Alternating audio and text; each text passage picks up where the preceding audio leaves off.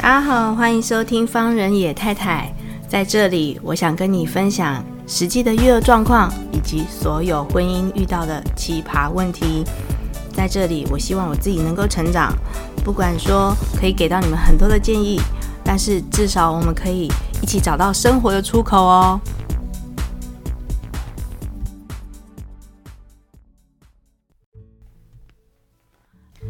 各位听众朋友，大家好，欢迎收听方人野太太。今天要跟各位聊什么呢？就是我今天要跟各位聊的，就是当孩子犯错的时候，我们应该要怎么正确的表达。嗯，这是前天发生的事情啊，所以我觉得还蛮烧烫烫的。我现在回忆起来，都还可以有那个情绪，或者是还有那个印象在，所以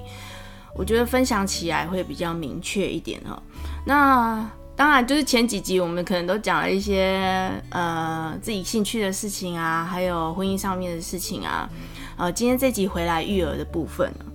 好，那发生什么事情呢？就是我们的柳丁在车上哭闹。那我在想，因为我自己的孩子本身就是我还在抓，因为他有个问题就是起床气特别的严重。但是我就想说，都好好的，应该也没什么事情啊。因为他那天在车上就是突然就睡着了，然后呢，我们把事情办完的时候，就是要回回家的时候呢，他突然就醒了。然后突然就醒的时候，我就跟他讲说：“哦，我就只有讲一句说你醒啦。”然后呢，他就开始就开始在安诺就没对挡，然后就开始哭闹。然后回到家呢，又要看巧虎，因为在车上的时候，我在想，爸爸开车已经就是觉得说，又没有什么事情，你为什么要这样子哭？可能就被哭得有点心情不好，所以他就跟他放放狠话，讲说，就是今天都没有巧虎哦。然后他一回到家的时候呢，又说要巧虎，就是要看巧虎这样子。我们当然就是有限度的状况是可以给他看。那可以给他看的就只有几个机会，大概就是吃完饭，好，可以看两个巧虎这样子。好，然后呢，就因为一直哭闹嘛，然后他哭闹的时候呢，我也不知道他为什么，可能是因为跟我在他坐安全座椅，然后跟我在后座，然后呢，他就把他的安全小贝贝呢，我拿给他，就是因为他在哭闹的时候，我就拿给他，然后他就把。可能就心情不好或者怎么样，然后就把那个他的安全最喜欢最喜欢的安全小贝贝就提，就是呃挥走这样子，就是丢掉这样子。然后他说：“我不要，我不要。”然后就一直哭，然后也说不要妈妈，然后要把妈妈赶走这样。哇，方人先生听到这个就整个炸掉了，因为他是。他是非常重孝道的一个人啊！我是知道说，柳丁他如果在气头上，就是其实每一个人在气头上，或者是他有起床气的时候，这些话都不能听进去就对了。然后方野先生就听进去了，所以他就气得一个半死，然后他就很气，他就说：“你今天到明天都不能有巧虎。”然后就发狠，然后他就说：“柳丁，你给我注意一点。”然后就是开始讲一些。狠话就对了，然后我全程在后座我都没讲话，因为他已经开始发脾气了。那我觉得就是夫妻在这个沟通上面，你们可能要有稍微有一点共识。我不知道，因为有时候我发现是这个样子，就是他在吼柳丁的时候，我会想要介入。可是，在介入的时候，你通常会指责对方的言辞，或者是对方所讲出来的那些话。那我觉得那个只是火上浇油，那个没有帮助。所以我通常不管他说的再难听的话，我都会停一下，然后可能等到小孩子睡着了，或者是晚上的时候，我们在做沟通的时候，再跟他讲说哪里讲话。就是不得体，或者是我们可能要稍微思考一下，用换别种方式来讲，这样子。好，那回到家的时候，柳丁还在哭啊，然后就是我也不知道他怎么回事，是没有大便还不舒服，就是他也不会讲，还不会很正确的表达啦，所以说他就还在哭，然后就没有在地上打滚，然后就是反正就一直哭就对，然后方人野先生就是把他哭在。其实那时候他在车上的时候已经有放狠话跟他讲说，回家他就是要揍他就对了。然后可是，呃，上来的时候他有忍住没有出手，所以他我们这次使用的方式是罚站，就是让他站着。然后方眼先生就是把他小小的身体就是箍住，然后就是反正就是抓着就对了。然后就一直跟他讲说，现在这个就是罚站，你必须站着。然后。我觉得人在气头上，可能他也有一点词穷吧。他可能还在想要怎么跟他自己的小孩讲话，会比较他可以听得进去。然后他也在修饰那些用词。所以当柳丁要坐下来，小朋友没有办法站那么久，他想要坐下来的时候呢，方野先生就跟他讲说：“我有说你可以走了吗？我有说你可以走了吗？”然后。那时候我观察到一个重点，就是柳丁就直接跟他讲说：“可以，可以，我可以走。”我发现就是我那时候才想到，就是说很多的育儿书当中就会有讲到，就是在小朋友五岁之前，他还不是非常了解大人所用的那些反义词。就比如说，我们可能在。呃，嘲讽对方就是可能对方哦，你好像哦，你吃这个，你吃这个松饼好贵哦，哦，这样你一定很有钱，就是这种，就是嘲讽的话，他可能不太能够明白，所以他依旧一直哭着说可以可以，我可以走，因为方毅先生就一直吼说你可以走了吗？我有说你可以走了吗？那我发现两个人就是讲话。都不在一个线上，然后我可能我就走出来，然后我就走出来，因为那时候爸爸在教的时候，我就进房间，选择让他不要看到我这样子，然后我就进房间，进房间了之后，我听到这句话的时候，我就走出来，因为我发现不太对劲，就是两个人讲的方式不一样，所以呢，我就跟他讲说，那你问爸爸说还要站多久？然后就哭得更大声，你知道吗？他哭得更大声，他就说没有没有多没有久没有多久没有多久，他会觉得这个问句他听不出来是要是要嗯、是要就是那个时间的观念，他可能还不是非常的明白，所以他一听到多跟站很久，所以他就觉得。这件事情，他听到的、接受到的那个表达的词汇，就是要还要再继续站下去，站很久很久很久，然后都不能坐下来，也不能也不能去别的地方，这样子。然后我那时候就一直，那时候也是绞尽脑汁。你看，养孩子就是这样子，你就是不断的在提升你自己的脑脑容量跟词汇，就是你要知道要怎么去表达这件事情。所以我就跟他讲说：“那你跟爸爸问说，我还要继续站吗？我还要我还要站吗？我就把词再缩短一点点。我就说，你问爸爸说，你还要继续站吗？你问爸爸说，还要继续站吗？就是要模仿，跟就是把正确的词汇讲给他听。那他终于听懂了，他就跟爸爸这样子讲。然后我就在旁边跟他讲说，为什么？”为什么爸爸要你罚站这个样子？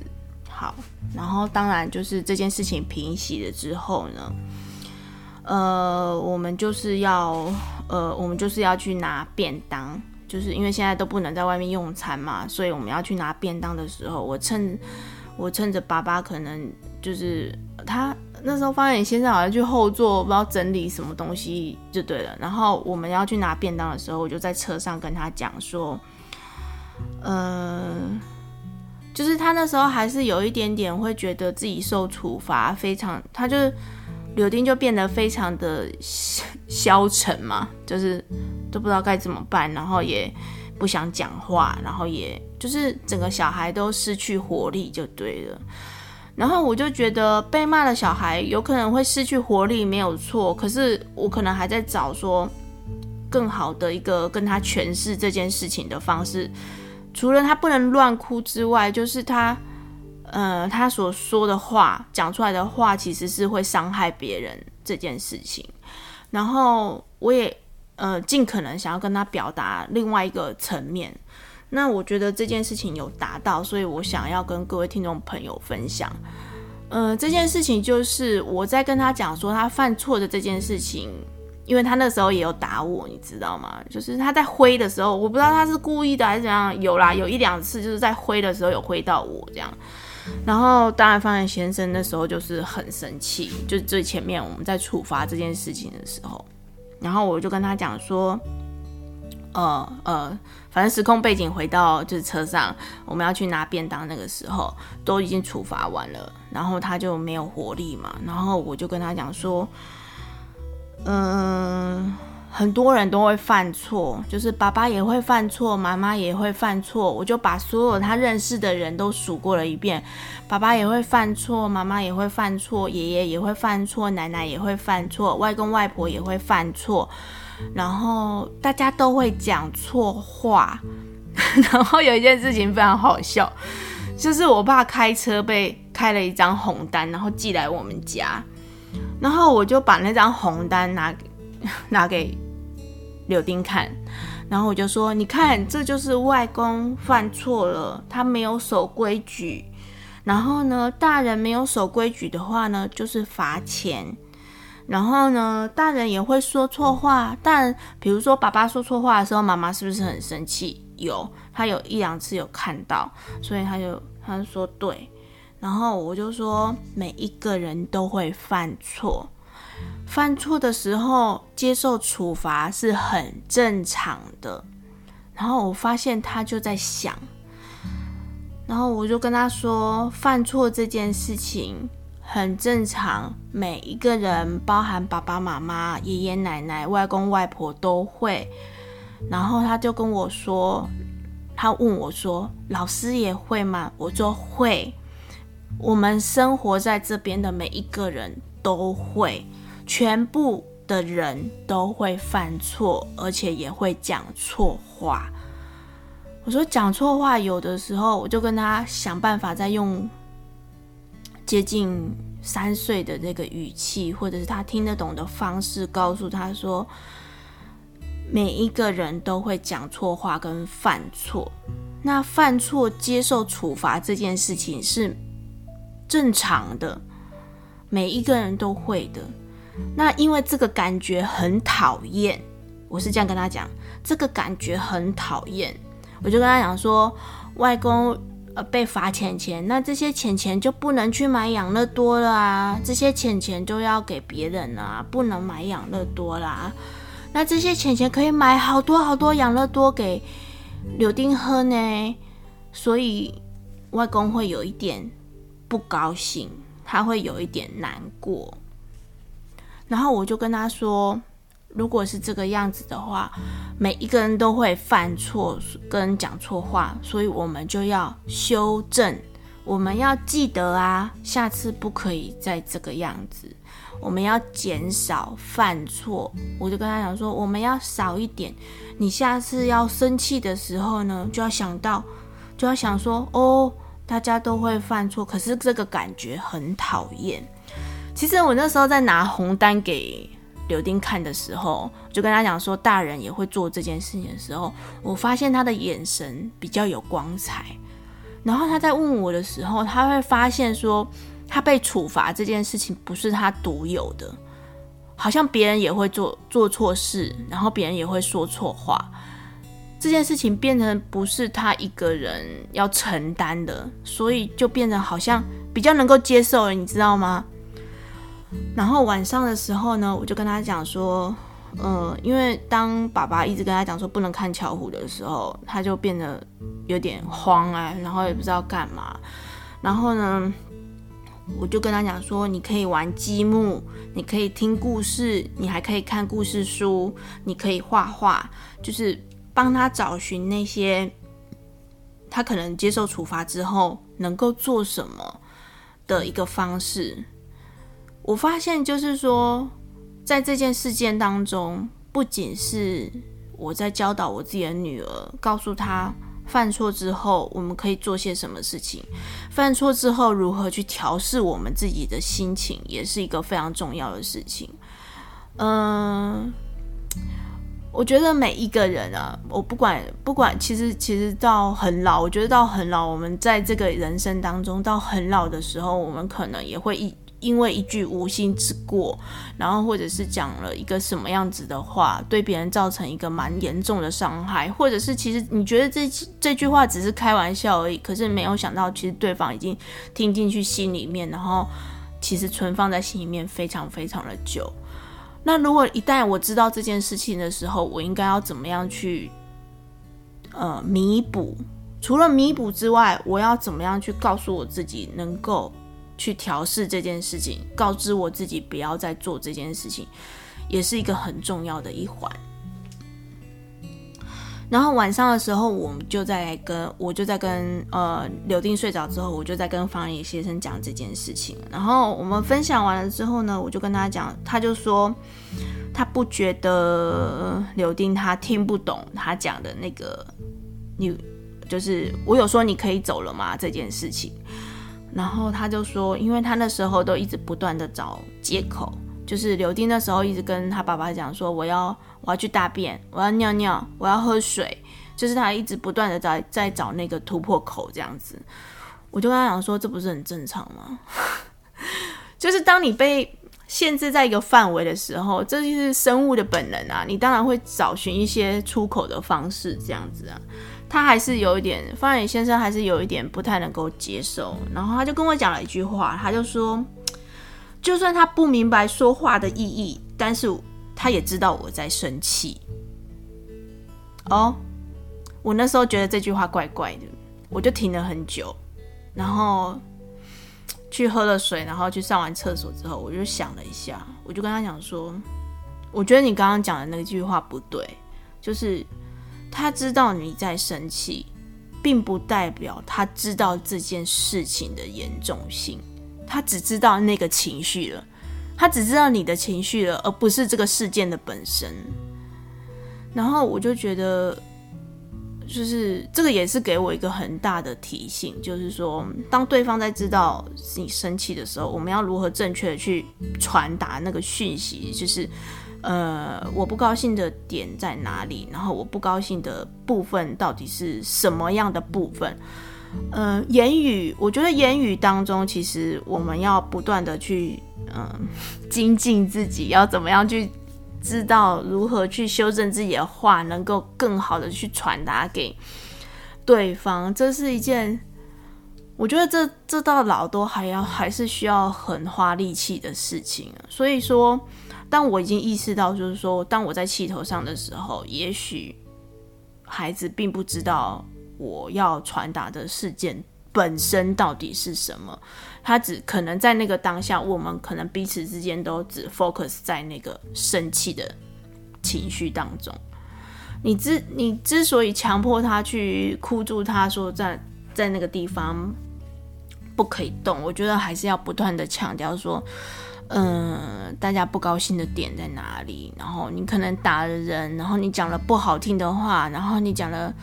你讲了真的是别人可能没有办法忍受的话，那是不是我们应该要怎么样去做才会比较好？所以，如何在一个生气的当下，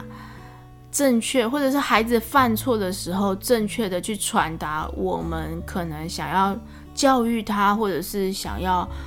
嗯使他成为更好的人的这个部分，我们要怎么样去诉说？这是我这两天所感受到的事情，就是真的是